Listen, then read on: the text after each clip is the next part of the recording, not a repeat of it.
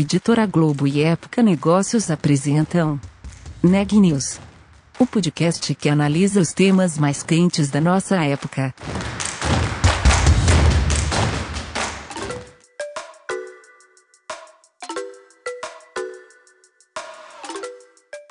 Olá, eu sou Elisa Campos, da Época Negócios. Hoje é segunda-feira, dia 27 de abril, e estou aqui acompanhada do repórter Renan Júlio. Esse é mais um episódio do podcast Neg News, uma série de reportagens especiais sobre a pandemia do novo coronavírus.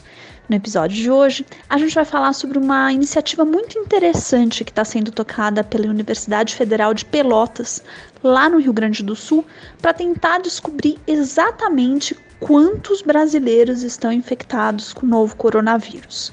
Há muita incerteza ainda em relação a isso e um consenso né, de que os números oficiais, na verdade, estão subnotificados.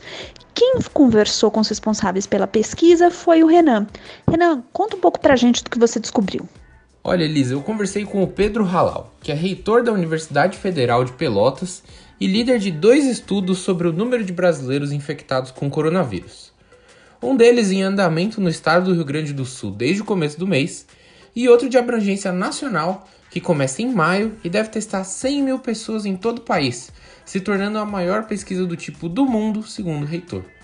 Ele também aproveitou o papo para falar sobre a importância da tecnologia e da inovação na luta contra a Covid-19. Ficou bem legal. Vamos ouvir?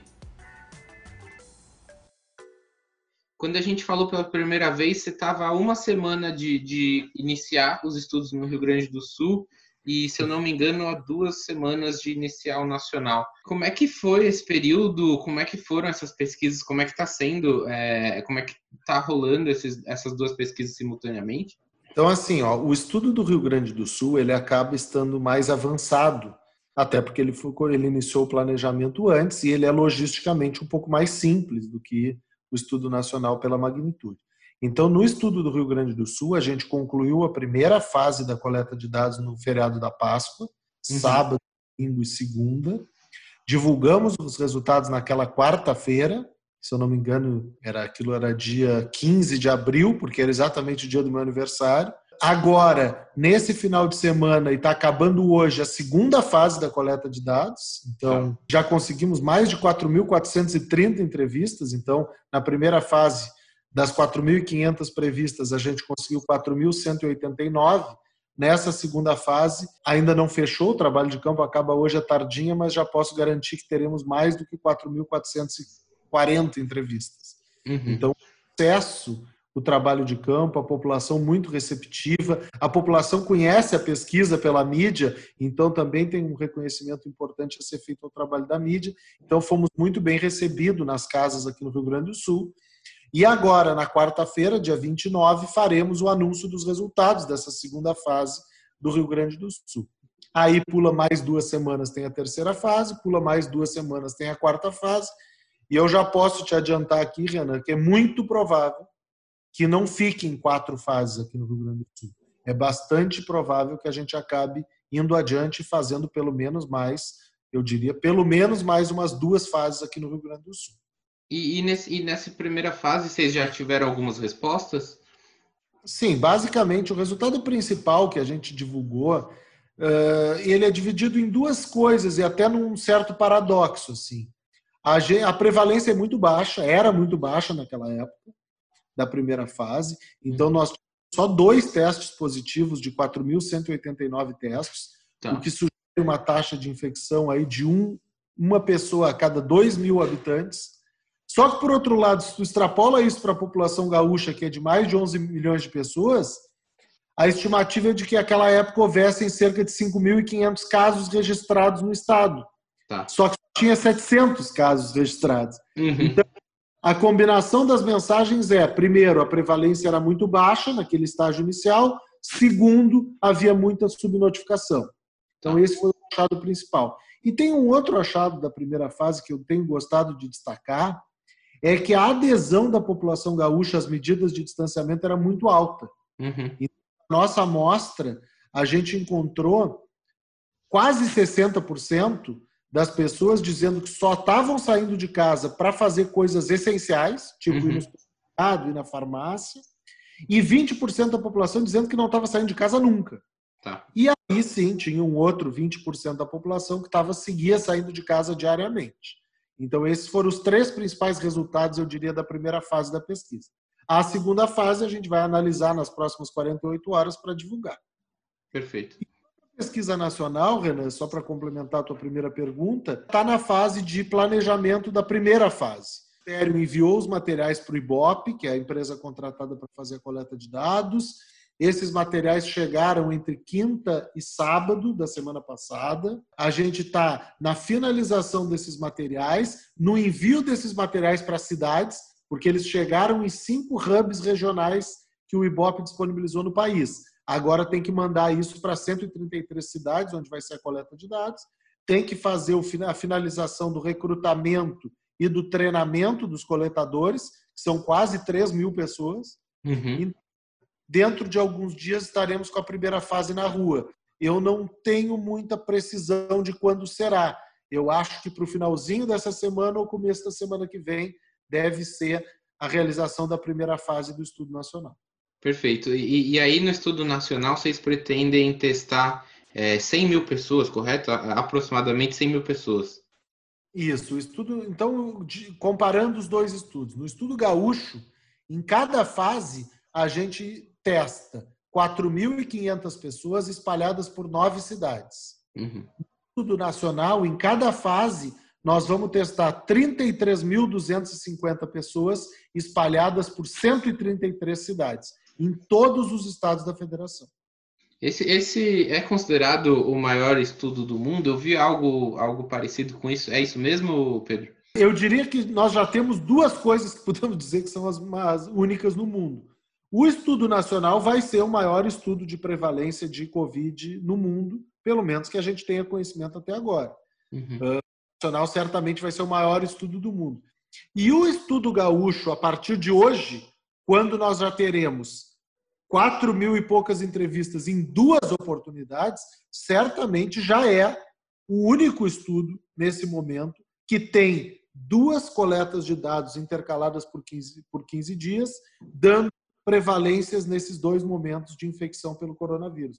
Então, tanto o estudo gaúcho quanto o estudo nacional, cada um por uma característica, são os principais estudos do mundo nesse momento populacionais sobre o coronavírus. E Pedro, você acha que estudos como esses é, são a principal ferramenta para hoje correr atrás das subnotificações, que talvez seja um principais, uma das principais questões no país? Estudos como esses, para lidar com a contagem de casos e para lidar com a subnotificação, certamente são a melhor alternativa. Ah, o que nós não podemos esquecer é que esses estudos populacionais, ou isso que a gente está chamando de inteligência epidemiológica, é uma das, das necessidades nesse momento. Então, além disso, é preciso, e o Brasil está trabalhando bastante em estudos sobre vacinas e sobre medicamentos, são coisas completamente diferentes. É preciso estudo inteligência epidemiológica, que é o que a gente está fazendo. É preciso testagem populacional em massa. E é o, esse é o item no qual o Brasil está indo muito mal. O Brasil, embora tenha evoluído um pouco, ainda está indo muito mal em termos de testagem. E o último item é distanciamento social e adesão às medidas de distanciamento, que o Brasil começou muito bem. Agora estamos vendo alguns retrocessos e na pesquisa gaúcha a gente já vai poder analisar isso agora, porque uhum. houve decreto semana passada e a nossa pesquisa foi agora, então a gente já vai poder ver o impacto desse novo decreto sobre a adesão das pessoas ao distanciamento social, mas eu sempre divido nesses quatro grandes eixos: inteligência epidemiológica, estudo sobre vacina e medicamentos, adesão ao distanciamento social e testagem em massa. São quatro grandes prioridades que todos os países deveriam estar fazendo. É, e você acha que também é, esses estudos, Pedro, eles, eles ajudam a, a, na retomada da economia. Eu lembro que você comentou com isso, isso comigo na, na outra oportunidade, que é, é, testando que talvez a gente saiba quando a gente vai poder voltar à rotina, a abrir os negócios, enfim, a, a mudar as medidas de distanciamento. Certamente. Na verdade, toda essa decisão de relaxa ou aperta das medidas de distanciamento, elas devem ser baseadas numa série de indicadores. Uhum. Alguns desses que eu já falei contigo, e eu queria destacar que o que mais me preocupa é a testagem, já te falei. Outro indicador para decidir medida de distanciamento, super importante, é o indicador de disponibilidade de leitos. Uhum. Tanto leitos de enfermaria de baixa complexidade quanto leitos de UTI. Então, é óbvio que se temos uma cidade que já está com a capacidade hospitalar extrapolada, não tenho como relaxar medidas, porque cada novo caso pode significar uma pessoa que não vai ter atendimento. Uhum. Então, combinação da disponibilidade de leitos com testagem populacional é que vai nos dar uh, essa dosagem de quanto e quando poderemos ir retomando as atividades gradualmente. Uma outra questão que eu queria trazer Renan, até porque os leitores de vocês eles têm muito interesse nessa pauta, uhum. é que há um equívoco na minha, na minha percepção tá, sobre o que, que é a estrutura hospitalar de cada cidade no Brasil. Uhum. Muitas vezes têm sido contabilizado, contabilizados apenas os leitos SUS, tanto para leitos de enfermaria quanto para leitos de UTI. E eu acho que isso é um equívoco que o país não pode cometer. Nesse momento, a gente tem que contabilizar todos os leitos disponíveis nas cidades. Por quê? Porque os prefeitos têm autonomia para, numa situação emergencial, utilizar leitos que eventualmente estejam desocupados em hospitais privados ou uhum. filantrópicos para atender a população SUS. Então, sempre é importante que, quando a gente olha disponibilidade de leitos, a gente considere os leitos privados ou filantrópicos na conta porque certamente, por questões éticas, por uma série de questões, seria inaceitável numa cidade do Brasil a pessoa ficar numa fila e correndo o risco de morrer por falta de leito, enquanto uhum. tem particular disponível. Num uhum. momento da pandemia como é que a gente está atravessando, isso não é aceitável. E qual a sua expectativa sobre possíveis resultados da pesquisa nacional? Você tem uma ideia mais ou menos em quantos meses a gente pode falar nos primeiros resultados, Pedro? Não, não é meses, é horas. Ah, legal. Então, Renan, é que nem a questão do estudo gaúcho. Basicamente, a metodologia é muito parecida. Ah, quando a gente acabar a coleta de dados, digamos que a gente consiga ir a campo aí dia 5 de maio ou 6 de maio, 48, 72 horas depois nós já vamos divulgar os primeiros resultados, porque não seria razoável nesse momento a gente seguir os cronogramas normais do mundo da pesquisa. Claro que a gente tem que ter cuidado, a gente uhum. tem que ter pecagens e a gente tem feito, a gente tem que tomar uma série de, de cuidados, mas os resultados disponibilizados o mais rápido possível. E aí, Pedro, eu queria fechar, porque eu acho que também o, o, os nossos leitores, a gente tem um core muito forte em inovação, eu queria saber o papel da tecnologia. Você comentou em horas. Eu acho que ela entra perfeitamente aí nesse recorte. Qual é o papel da tecnologia nesse estudo? Olha, a tecnologia tem sido uma grande parceira nossa em um monte de iniciativas da Universidade Federal de Pelotas. Na pesquisa, todo o sistema de coleta de dados é online, o envio dos dados é automático, as checagens são praticamente todas automáticas. Então, a gente montou um protocolo de guerra para lidar com um assunto que é emergencial, como a pandemia de coronavírus. Mas o papel da tecnologia nesse momento eu vou expandir só da pesquisa, porque a Universidade Federal de Pelotas ela está trabalhando em várias frentes e que envolvem muito tecnologia e inovação tecnológica. E eu vou falar de algumas delas. Por exemplo, a UFPEL, agora há pouco tempo atrás, saiu uma reportagem grande destacando o nosso pessoal das engenharias está fazendo pias desses tipo bebedouros uh, e pias que a pessoa pode inclusive lavar, lavar uhum. as mãos, que são de acionamento totalmente automático, a pessoa não toca no dispositivo. Legal. Então esse protótipo já está divulgado. A gente está trabalhando também com a ideia de criar respiradores. Tem um protótipo alemão que o pessoal da USP foi o primeiro a, a testar aqui no Brasil e o nosso grupo aqui da UFPEL está testando também e tentando construir esses respiradores que vão ser essenciais no enfrentamento da pandemia. Depois tem toda a pauta das máscaras, que tem uma série de questões de inovação envolvidas. Tem impressora 3D, para alguns tipos de máscara é o método mais eficiente. Depois tem as, os outros tipos de máscara. Então, assim, a inovação nesse momento ela é o carro-chefe de várias das iniciativas que a UFPEL está conduzindo e várias universidades pelo Brasil também. Obrigada, Renan. Eu estou bem curiosa para saber quais serão os resultados das pesquisas. Notícias do dia.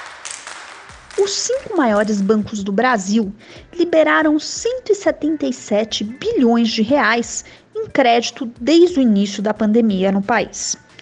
Esse foi o valor concedido em novos empréstimos entre os dias 16 de março e 17 de abril por Itaú, Bradesco, Santander, Banco do Brasil e Caixa Econômica Federal, segundo dados da Febraban. No período, foram renegociados 3,8 milhões de contratos que têm um saldo devedor de 230,6 bilhões de reais. E hoje, o mundo ultrapassou a marca de 3 milhões de casos confirmados do novo coronavírus, segundo dados da Universidade Americana Johns Hopkins. Essa marca ela foi batida apenas 12 dias depois de os casos chegarem a 2 milhões, em 15 de abril. Para chegar a 1 milhão, foram necessários três meses, o que mostra que o mundo vive uma fase de aceleração do contágio da doença. O número de mortes está estimado atualmente em 207 mil. O último boletim do Ministério da Saúde aponta que temos no Brasil hoje 66.501 casos confirmados do novo coronavírus. Temos também 4.543 óbitos, o que dá ao país uma taxa de letalidade de 6,8%. Por hoje é só, pessoal. Até amanhã.